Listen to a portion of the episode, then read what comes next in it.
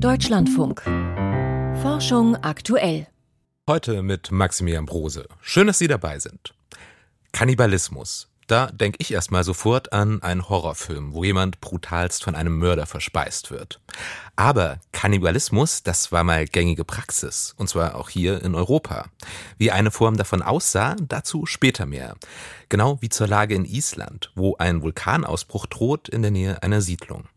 Jetzt geht es aber erstmal um sogenannte Chimären. Und nein, damit meine ich nicht Mischwesen aus der griechischen Mythologie, sondern ganz reale Mischwesen aus genetisch unterschiedlichen Zellen gezüchtet in Laboren. So etwas gibt es etwa bei Mäusen und Ratten, um bestimmte Krankheiten zu untersuchen. Nun hat aber ein internationales Forschungsteam hier einen neuen Durchbruch gezeigt. Vor einer Weile Chimäre, wurde ein Chimäre-Affe in einem Labor in China geboren.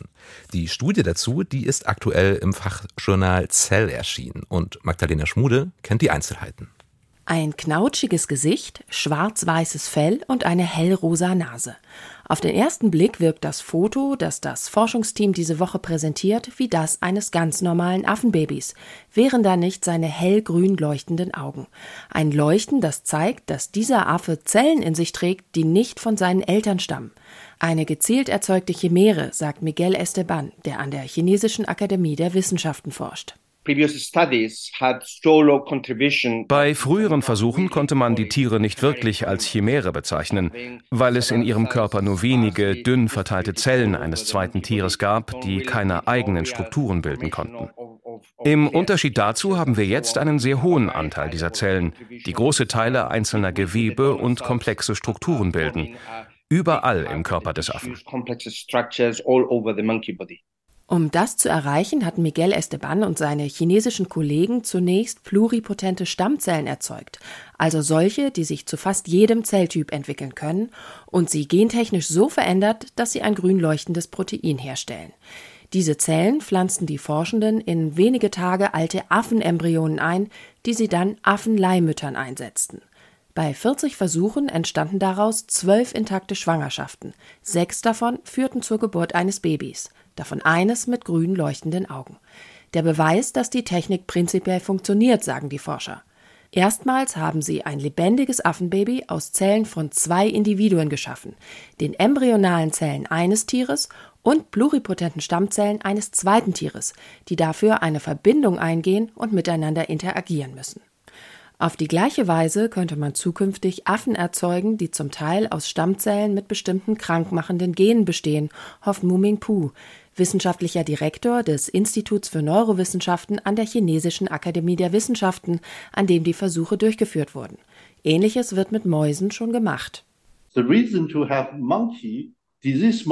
Affen als Modelle für Krankheiten zu haben, hat den Vorteil, dass die Physiologie eines Affen der menschlichen viel näher ist. Mausmodelle simulieren Krankheiten in vielen Fällen weniger gut, vor allem bei Hirnerkrankungen. Mit Chimärenaffen können wir viel nützlichere Krankheitsmodelle schaffen und sie für Medikamententests in der therapeutischen Forschung einsetzen. Deshalb haben wir Affenchimären erzeugt. Tests ergaben, dass die Zellen in verschiedenen Geweben des Affen im Durchschnitt zu mehr als 60 Prozent grün markiert waren, also zu rund zwei Dritteln aus den genetisch veränderten pluripotenten Stammzellen entstanden waren.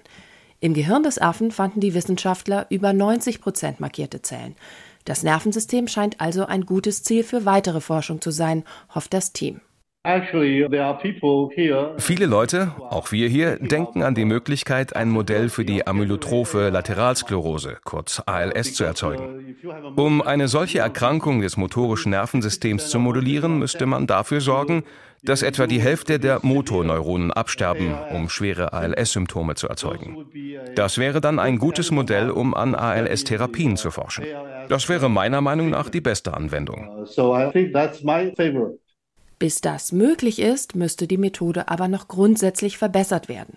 Der lebend geborene Chimäre Affe etwa musste wegen gesundheitlicher Probleme nach zehn Tagen eingeschläfert werden. Nicht nur deshalb werfen die Versuche ethische Fragen auf. Unsere Versuche halten alle internationalen Richtlinien ein. Und es ist nicht so, dass die Regeln für diese Art von Arbeiten in China laxer wären. Sie sind tatsächlich sehr streng. Was die Regulierung angeht, ist es nicht so, dass man hier Dinge tun könnte, die nirgendwo sonst möglich wären. Wir halten uns an die strengsten internationalen Regeln. We follow all the strictest international regulations. Auch eine lokale Ethikkommission hatte im Vorfeld allen Experimenten zugestimmt, betonen die Wissenschaftler. Sorgen, dass die Technik auf menschliche Stammzellen angewandt werden könnte, halten sie für unbegründet. Dennoch haben die Forschenden einen Beweis erbracht. Nicht nur in Mäusen ist es möglich, pluripotente Stammzellen mit einem Embryo so zu verschmelzen, dass daraus ein Baby wird, sondern auch in Affen, die uns sehr viel näher sind. Und klar, je näher solche Laborchimären uns Menschen kommen, desto stärker kommt auch die Frage auf, was darf Wissenschaft eigentlich? Und wo überschreitet sie ethische Grenzen? Darüber konnte ich vor der Sendung mit, Pe mit Peter Dabrock sprechen. Er war Vorsitzender des Deutschen Ethikrats und ist Professor an der Universität Erlangen mit Schwerpunkten Ethik und Bioethik in seiner Forschung. Ja, die Forschenden, die haben sich bei der Affenchimäre an internationale Vorgaben gehalten. Aber ich wollte trotzdem von Peter Dabrock wissen, ob diese Studie bioethisch unbedenklich ist. Ethik ist nicht Recht und Recht ist nicht Ethik. Also, und äh, was in Deutschland gilt, gilt nicht in China und umgekehrt. Ich glaube, wir müssen unabhängig jetzt von den rechtlichen Regularien in China uns fragen, welche ethischen Herausforderungen eine solche Studie bietet. Und wir sind in Deutschland und müssen gucken, wie wir mit so etwas in Deutschland umgehen würden. Können Sie da die Punkte ansprechen, die dort relevant sind, die ethischen Punkte?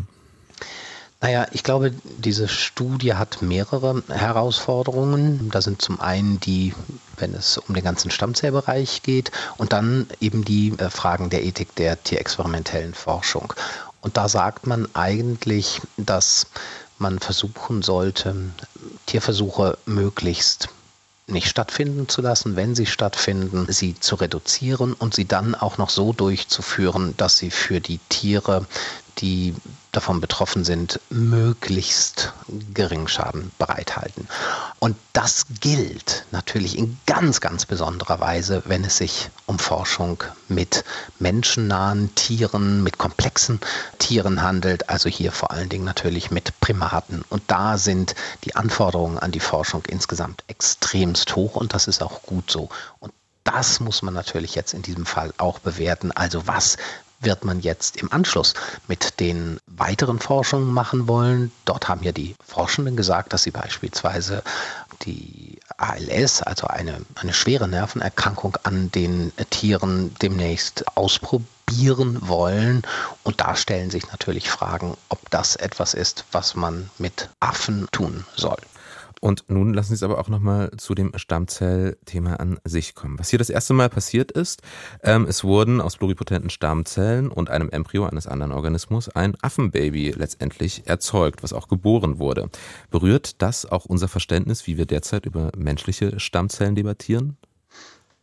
Na, die Forscher dieser Studie, die sagen, nein, nein, das hat damit nichts zu tun. Das finde ich immer interessant, wenn so etwas gesagt wird, das hat damit gar nichts zu tun. Fakt ist doch, und deswegen führen sie ja genau diese Forschungen durch, dass dieser Modellorganismus wieder näher am Menschen dran ist. Und wenn das der Fall ist, wird man sagen müssen, dass man eben den Graben, der zwischen dem Modellorganismus und dem Menschen besteht, wieder kleiner gemacht hat. Und jetzt muss man wiederum fragen, ist das schlimm oder ist das nicht schlimm? Und ich glaube, auch hier müssen wir lernen, dass man nicht alles über einen Kamm scheren kann. Das heißt, ja, es kann sein, dass solche Versuche demnächst auch beim Menschen durchführbar wären. Dann müssen wir aber Regelungen finden, möglichst auf internationaler Ebene, dass äh, solche Forschungen, wenn sie in der zunächst erstmal Stammzellforschung in der Petrischale stattfinden, nie auf den Menschen übertragen werden. Ja, und wir, wir haben rechtliche Möglichkeiten, mit gefährlichen Instrumentarien umzugehen. Das haben wir schon beim Messer. Ja, wir, wir verbieten nicht das Messer, weil irgendjemand einem anderen das Messer an die Kehle halten kann, sondern verlangen erst moralisch und dann, wenn sich jemand nicht dran hält, rechtlich einen angemessenen Umgang. Und so müssen wir auch hier rangehen. Wir müssen die Chancen der Forschung nutzen. Wir müssen auch nutzen die Chancen sehr unterschiedlicher Stammzellforschungen, das alles miteinander ähm, in Beziehung zu setzen, weil man einfach merkt, dass die unterschiedlichen Stränge erstmal in sich beforscht werden und dann ganz plötzlich, wo man es gar nicht erwartet, Interaktionen ermöglichen, die dann vielleicht, das muss man auch sagen, man hat keine Garantie, dann zu therapeutischen Möglichkeiten führen. Der Forschungsprozess ist ein offener, ist ein breiter und man sollte ihn verantwortlich angehen und wo es risikoreich ist, sollte man dann äh, eben rechtliche Grenzen möglichst auf internationaler Ebene finden. Das sagt Peter Dabrock. Und wenn Sie noch detaillierter interessiert, welche bioethischen Grenzen durch die Affenchimäre berührt werden, können Sie das ganze Interview in unserem Podcast nachhören. Den finden Sie ab heute Abend etwa in der DLF Audiothek App. Weiße Gletscher und schwarze erkaltete Lava. Island lockt mit seinen Naturphänomenen zahlreiche Reisende an. Aber einer dieser Naturgewalten könnte zum Problem werden. Denn im Südwesten scheint ein Vulkan kurz vorm Ausbruch zu stehen. Das wäre bereits der zweite in diesem Jahr, aber diesmal wären auch Siedlungen, ein Kraftwerk und der beliebteste und die beliebteste Touristenattraktion der Insel in Gefahr. Karl Urban hat mit Forschenden über das Risiko gesprochen und wirft einen Blick in den isländischen Rundfunk. Þrjár flóttaleiðir eru út úr Grindavík ef rýma þarf bæinn. Die Energie- und Wasserversorgung könnte ausfallen, mögliche Fluchtwege werden beschrieben, im isländischen Rundfunk informiert der Katastrophenschutz derzeit ausgiebig für den Fall, dass ein neuer Vulkan ganz in der Nähe des kleinen Ortes Grindavik im Südwesten der Insel ausbricht. Das jedenfalls befürchten isländische Forscher, wie der Geophysiker Paul Einarsson von der Universität Island. Durch die Magma in der Tiefe hebt sich das Gestein, und zwar im Zwazengi-Gebiet in der Nähe von Grindavik. So etwas ist dort schon viermal vorgekommen, ohne dass es einen Ausbruch gegeben hätte aber dieses Mal hebt sich das Gestein schneller und stärker als bei den früheren Ereignissen. Seit Mitte Oktober hat sich der Boden lokal um 10 cm gehoben. Der isländische Erdbebendienst registrierte über 23.000 zumeist schwache Erschütterungen, die stärkste vergangene Nacht mit einer Magnitude von 4,8. Nah am Epizentrum befindet sich ein Geothermiekraftwerk, das den Südwesten der Insel mit Strom und Wärme versorgt, und die Blaue Lagune, das beliebteste Thermalschwimmbad Islands. Zwar gab es nicht weit entfernt schon in den letzten drei Jahren Vulkanausbrüche, aber uh, dieses Mal ist es anders. Wenn sich das jetzt zu einer Eruption entwickelt, ist es sehr wahrscheinlich, dass sie eine Menge Schaden anrichtet und die Infrastruktur und sogar Leben bedroht, wenn wir sehr viel Pech haben. Auch der Vulkanologe Thomas Walter vom Geoforschungszentrum in Potsdam hält es für möglich, dass sich die Ausbruchsserie extrem flüssiger Lava der letzten Jahre fortsetzt. Island liegt auf dem mittelozeanischen Rücken und einem vulkanischen heißen Fleck des tiefen Erdmantels.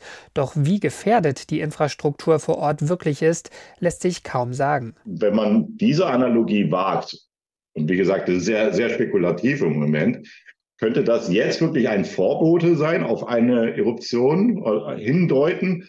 Aber das heißt nicht, dass die jetzt bei der Blauen Lagune oder bei Grinderweg losgeht. Keineswegs. Das kann durchaus zehn Kilometer wieder springen, genauso wie wir es vor drei Jahren gesehen haben. Wenn sich nahe des bebauten Gebiets wirklich eine neue Lavaspalte bildet, dürften die Isländer allerdings nicht tatenlos zusehen. Der Katastrophenschutz hat bereits Vorbereitungen getroffen, im Notfall die erwartete Lava auf Abflussbahnen zu lenken. Damit soll im Idealfall nicht nur die blaue Lagune und das Kraftwerk, sondern auch ein wichtiger Trinkwasserbrunnen geschützt werden. Paul Einarsson ist zuversichtlich. Die Bedingungen, um Meerwasser auf die Lava zu pumpen und Deiche zu bauen, um den Lavastrom umzuleiten, sind recht gut, etwa mittels Infrastruktur wie Straßen und Schottergruben. Schon 1973 hatten Isländer einen Lavastrom auf der Insel Heimaey bezwungen und erfolgreich gestoppt. Thomas Walter verweist auf ein viel jüngeres Beispiel, auch bei den letzten Ausbrüchen im Südwesten war der Lavastrom erfolgreich kanalisiert worden. Wirklich bis an die Oberkante brandet auch auf der einen Seite dieser junge Lavastrom. Also das hat schon funktioniert. Der Vulkanologe Thomas Walter in einem Beitrag von Karl Urban. Einen Menschen oder Teile davon essen, das gilt heute als abscheulich, unmenschlich und ist Stoff aufsehenerregender Kriminalfälle, wie etwa beim Kannibalen von Rothenburg. Aber das war nicht immer so. Vor 15.000 Jahren war Essen von Mitmenschen durchaus gängige Praxis in Europa. Das berichtet ein Team vom Naturhistorischen Museum in London und Michael Stang ist für uns nach England gefahren. London im Naturhistorischen Museum. In der Humanevolution-Ausstellung fällt eine Vitrine ins Auge. Darin ein weißes, schalenartiges Ausstellungsstück. Es ist die obere Hälfte eines 15.000 Jahre alten menschlichen Schädels, der zusammen mit einigen anderen Knochen in der Höhle Coffs Cave in Somerset entdeckt wurde. Bemerkenswert an diesen menschlichen Überresten ist, dass sie Schnittspuren aufwiesen, menschliche Zahnspuren bei über 50 Prozent aller Knochen und drei Schädel wurden als Trinkschalen genutzt. Zudem gab es dort Tierknochen. Das alles wurde als Beweis für Kannibalismus gedeutet. Und dieser diente nicht dem Stillen des Hungers, sondern dieses Verhalten wurde als Bestattungskannibalismus interpretiert. Die britische Kannibalismusgeschichte ist gut bekannt, so William Marsh. Die Frage war nur, war es ein Einzelfall oder vielleicht gängige Praxis? Um das zu klären, suchte der Paläogenetiker nach weiteren Fundstätten aus dieser Zeit, konkret nach solchen, die wie der Schädelknochen zur archäologischen Kulturstufe des Magdalénien in Mittel- und Westeuropa am Ende der letzten Eiszeit gerechnet werden 59 Fundstätten in Belgien, Frankreich, Deutschland, Polen, Spanien und dem Vereinigten Königreich konnte er ausfindig machen. Von den 59 Fundorten war etwa die Hälfte nur unzureichend wissenschaftlich untersucht worden. Bei vielen gab es nur sehr begrenzte Informationen. Aber von den 25 Standorten, an denen wir eine Bestattungsinterpretation gefunden haben, gab es bei 13 davon Spuren von Kannibalismus. Diese Fund Fundplätze zeigen alle ein ähnliches Schema. Es gibt deutliche Kauabdrücke an humanen Knochen, die nicht von Tieren stammen, sondern von Menschen. Und überall fehlen Hinweise auf eine Hungersnot. Deswegen schließt William Marsh einen Kannibalismus aus Not aus und interpretiert ihn als Teil der damaligen Kultur. Im nächsten Schritt untersuchte er die genetischen Daten der menschlichen Knochen, die es von einigen Fundstätten gab.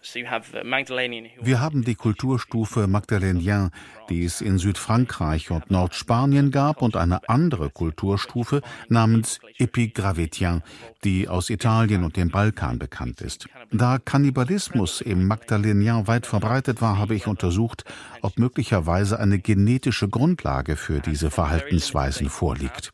Es gibt nur wenige Daten, aber einiges deutet darauf hin, dass Kannibalismus immer mit der genetischen Gruppe des Magdalénien einhergeht wohingegen es bei der Gruppe, die aus dem Magdalénien-Kontext stammen soll, tatsächlich aber die andere genetische Herkunft zeigt, ausschließlich Erdbestattungen gibt. Jetzt sieht es so aus, dass Kannibalismus als übliche Bestattungspraxis mit der Kulturstufe Magdalénien einhergeht, und zwar von Spanien über Frankreich und Deutschland bis nach England. Die jüngeren Ausgrabungen zeigen dagegen keinen Kannibalismus mehr, dort gab es nur noch Erdbestattungen und die Toten gehören genetisch betrachtet zu einer anderen Gruppe. Wir sehen also tatsächlich, dass diese genetische Abstammung der Magdalénien weitgehend durch die genetische Abstammung des Epigravetien ersetzt wird, und zwar zu Beginn einer Warmzeit in Europa vor etwa 13.000 Jahren. Seit dieser Zeit gibt es keine Hinweise mehr auf Kannibalismus als Bestattungspraxis in Europa, denn dieses kulturelle Verhalten war eng mit einer Bevölkerungsgruppe verknüpft, die durch eingewanderte Gruppen des Epigrammatien verdrängt wurde. Europäische Frühmenschen, die haben also andere teilweise zur Bestattung gegessen. Aber wann hat das eigentlich angefangen? Also ich meine, Menschen zu bestatten. Und was waren die Gründe dafür? Darum geht es am Sonntag bei Wissenschaft im Brennpunkt hier im Deutschlandfunk. Und damit zu den Meldungen aus der Wissenschaft, heute von und mit Friederike Weichner-Seri. Das EU-Parlament hat für das Renaturierungsgesetz gestimmt. Gestern Abend haben sich Unterhändler der EU-Mitgliedstaaten und des Europäischen Parlaments auf einen Gesetzesentwurf zur Wiederherstellung der Natur geeinigt. Das Gesetz gilt als zentraler Teil des Klimaschutzpaketes Green Deal der EU-Kommission. Bis 2030 sollen dafür 20 Prozent der See- und Landflächen in der EU renaturiert werden. Unter anderem sollen ausgetrocknete Moore vernässt und Landflächen wieder insekten- und vogelfreundlicher werden. Eine Reihe von Forschenden sehen das geplante Gesetz in ersten Reaktionen als wichtigen Schritt für mehr Biodiversität und Umweltschutz. Es gibt aber auch Kritik. Gerade im landwirtschaftlichen Bereich fehlt es laut den Expertinnen an rechtlich bindenden Maßnahmen. Zum Beispiel ist die Wiedervernässung von Moorflächen in Privatbesitz nicht verpflichtend. Dem Entwurf müssen EU-Parlament und die einzelnen EU-Staaten jetzt noch final zustimmen. In den USA wird erstmals ein Impfstoff gegen das Chikungunya-Virus zugelassen. Chikungunya ist eine tropische Infektionskrankheit, die durch Mücken übertragen wird. Betroffene leiden teils unter hohem Fieber und Gelenkbeschwerden. Laut der US-amerikanischen Gesundheitsbehörde FDA wird der Impfstoff allen Personen ab 18 Jahren empfohlen, die ein erhöhtes Risiko für eine Infektion mit dem Chikungunya-Virus haben, also etwa beim Aufenthalt in Risikogebieten. Chirurgen gelingt erstmals die Transplantation eines kompletten menschlichen Auges. Der Eingriff war bereits im Mai erfolgt. Das hat das zuständige Klinikum in New York bekannt gegeben. In der 21-stündigen Operation hatten Medizinerinnen einem 46-jährigen Patienten ein neues Auge eingesetzt. Dieser hatte bei einem Stromschlag große Teile seines Gesichts verloren. Sehen kann der Patient mit dem Spenderauge allerdings bislang nicht. Forschende schließen aber nicht aus, dass auf Dauer die Sehfähigkeit wiederhergestellt werden könnte. Das Auge wird mittlerweile gut durchblutet und sieht laut Fachleuten bemerkenswert gesund aus. Nach einer Corona-Infektion kehren Geschmacks- und Geruchssinn nach etwa drei Jahren wieder vollständig zurück. Zu diesem Ergebnis kommt eine Studie im Fachmagazin JAMA Network. Ein internationales Forschungsteam hat hierfür regelmäßig den Geruchs- und Geschmackssinn von rund 90 Betroffenen getestet, die im April 2020 eine milde Corona-Infektion hatten. Nachdem der Geruchs- und Geschmackssinn der Teilnehmenden durch die Infektion zunächst deutlich eingeschränkt war, verbesserte er sich in den darauffolgenden Monaten kontinuierlich. Drei Jahre nach der Ansteckung konnten die Betroffenen im Experiment schließlich wieder genauso gut schmecken und riechen wie die Kontrollgruppe.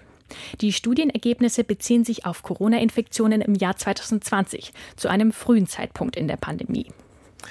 Kinder, die einen CT-Scan bekommen, haben ein erhöhtes Blutkrebsrisiko. Computertomographie oder auch CT-Scans sind ein wichtiges medizinisches Diagnoseverfahren. Die Studie eines internationalen Forschungsteams im Fachmagazin Nature Medicine verweist jetzt allerdings auf einen möglichen Zusammenhang zwischen CT-Scans und Leukämie.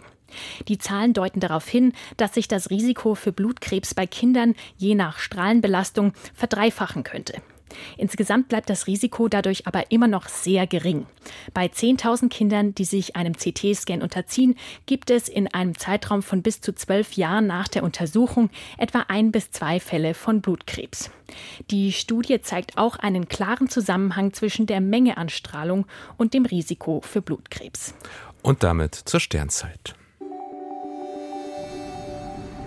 Sternzeit, 10. November. Pink Floyd und die Herrschaft der Astronomie. Zunächst zählt jemand kaum verständlich die Namen von Planeten und Sternbildern auf. Eine E-Gitarre wird allmählich lauter und schließlich erklingen Pieptöne ähnlich einem Morsesignal. So beginnt das Lied Astronomy Domini von Pink Floyd, Herr Astronomie. Dieses Stück der britischen Rockband kennen fast alle, denn die Sequenz mit den Pieptönen ist die Titelmusik des ARD Brennpunkts. Das über 50 Jahre alte Lied gehört zum Space Rock. Rockmusik, die wie nicht ganz von dieser Welt klingt und in deren Texten kosmische Themen auftauchen. Bei Pink Floyd geht es nach dem Intro mit einer Anlehnung an Mars aus der Suite Die Planeten von Gustav Holst weiter. Im Text werden die Planeten Jupiter, Saturn und Neptun genannt. Von Uranus finden lediglich seine Monde Oberon, Titania und Miranda Erwähnung. Dazu Saturns Mond Titan. Was genau mit der Passage Sterne können ängstigen gemeint ist, wird nicht klar. Interessanterweise taucht mehrfach die Liedzeile Das eisige Wasser unter der Oberfläche auf. Vielleicht hatten die Musiker von Pink Floyd eine Ahnung, dass die Uranusmonde sehr viel Wassereis enthalten. Womöglich gibt es bei einigen dieser Monde sogar einen flüssigen Ozean zwischen dem felsigen Kern und dem dicken Eispanzer darüber dann wären sie sogar Kandidaten für die Heimat von einfachem Leben. Zwei Jahrzehnte nach dem Erscheinen von Astronomy Domini zog mit Voyager 2 die bisher einzige Raumsonde an Uranus vorbei. Ihr sind die Fotos und Beobachtungsdaten der Monde zu verdanken. Pink Floyd könnte also einiges über unser All gewusst haben. Und mit dieser Sternzeit geht Forschung aktuell für heute zu Ende. Mein Name ist Maximilian Prose. Kommen Sie gut durch den Abend.